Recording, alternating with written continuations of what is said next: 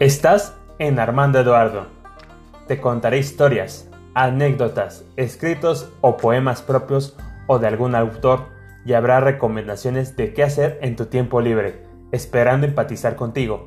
Terminó la primera temporada de Lunes de Emoción.